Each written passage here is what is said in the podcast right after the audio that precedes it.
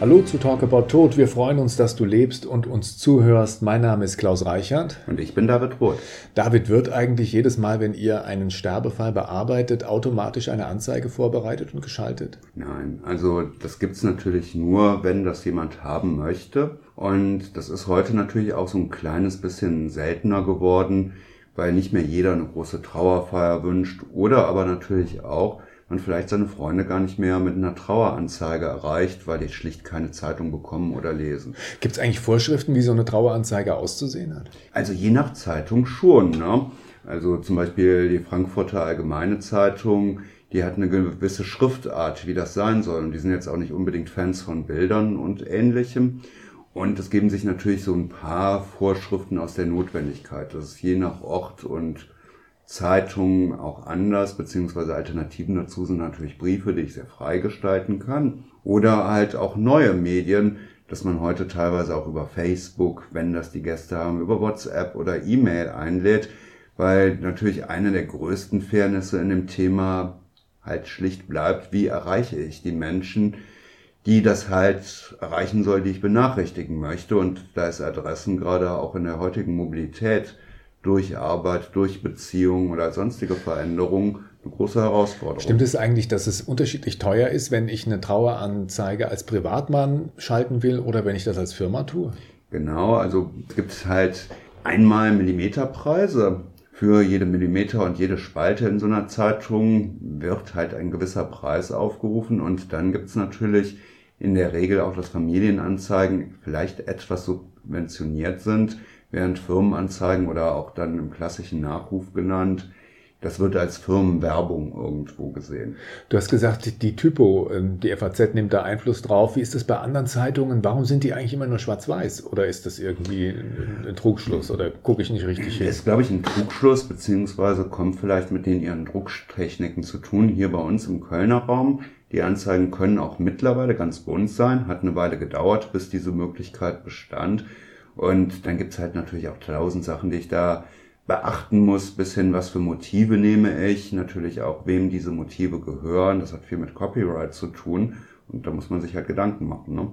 Die ähm, Traueranzeigen, die bei euch geschaltet werden, übernehmt ihr da komplett den Satz und die Gestaltung oder kommen die Leute sozusagen mit fertigen Entwürfen zu euch oder gibt es da eventuell einen Grafiker, der dazwischen ist, wie eine Agentur, eine Werbeagentur, die nur für Traueranzeigen zuständig ist? Also bei uns ist es so, wir haben tatsächlich Mitarbeiter, die das ganz gestalten für Menschen, wenn sie das möchten die dann auch Andrucke machen, bis die halt so weit sind, dass man das Gefühl hat, das wäre schön so, dann geben wir die an die Zeitung weiter.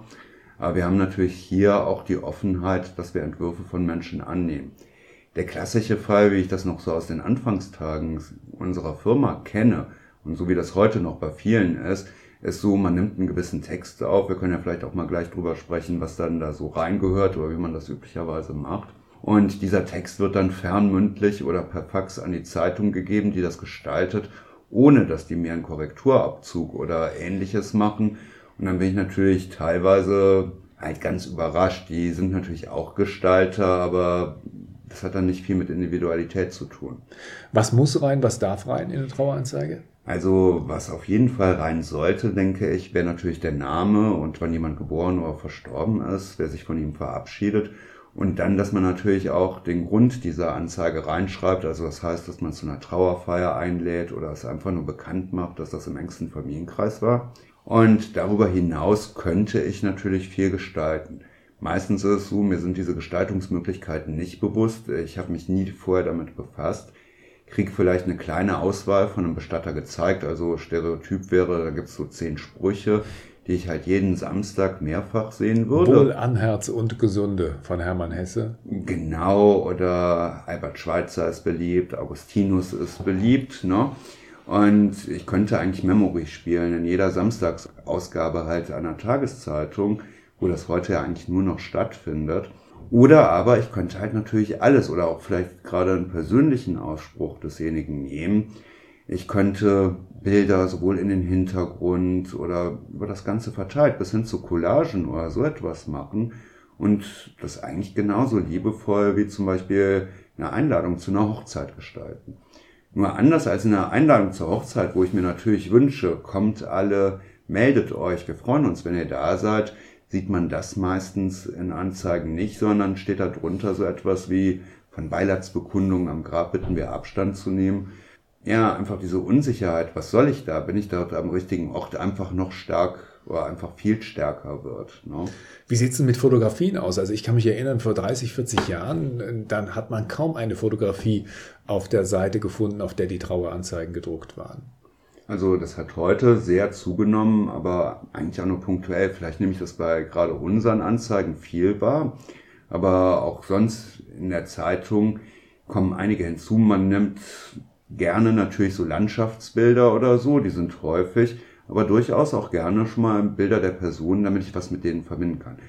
Wenn ich natürlich schicksalshafterweise einen sehr üblichen Namen habe, so wie Marie oder Peter Müller, dann brauche ich natürlich vielleicht auch ja so etwas wie ein Bild, damit die wissen, welche Marie Müller da gemeint ist und ähnliches, also wie ein Passbild oder was ich noch viel viel schöner finde, also da reden wir hier eigentlich immer mit Menschen drüber, dass man noch mal ein Bild zeigt, wie jemand einfach in seinem Element war, wie er sich wohlgefühlt hat, wie man ihn so aus dem Alltag kannte, was einfach neben der Aufmerksamkeit, man möchte natürlich auch gelesen werden, einfach sehr viel auch zur Atmosphäre so eine Anzeige beiträgt. Gibt es Leute, die zu ihren Lebzeiten ihre eigenen Traueranzeigen oder die Traueranzeigen gestalten für den Fall, dass sie versterben? Also im Rahmen hier der Vorsorgen gibt es das tatsächlich.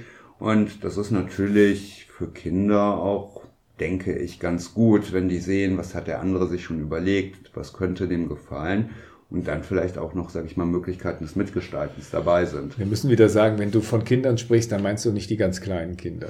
Nein, ich meine eigentlich auch die Erwachsenen und teilweise sehr alten, hinterbliebenen Nachfahren desjenigen, der verstorben ist, bis hin natürlich zu jedem anderen. Wir sind natürlich dankbar, wenn wir irgendwelche Vorschläge haben, was dann zu geschehen hätte. Hast du schon mal darüber nachgedacht, was in deiner äh, Todesanzeige stehen könnte? Nein. Also ich glaube auch, oder ich hoffe zumindest, zu dem Zeitpunkt, wo ich sterbe, gibt es dann vielleicht andere Medien, wo Filme irgendwie oder Avatare oder irgendetwas eingesetzt werden, so dass halt die Gäste eingeladen werden und wie gesagt, statt diesen Beileidsbekundungen am Grab, davon bitten wir Abstand zu nehmen, fände ich es einfach viel schöner, wenn die Gäste einfach wissen, sie sind willkommen. Hauptsache, sie kommen mit, sie können kommen, wie sie wollen.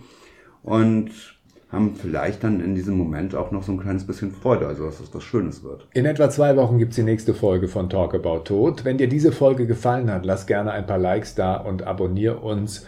Wenn du Fragen hast, dann schick sie uns über die Facebook-Seite des Bestattungshauses Pützroth oder über info@pütz-roth.de. Weitere Informationen findest du unter www.pütz-roth.de. Das war's für jetzt. Schön am Leben bleiben und bis bald.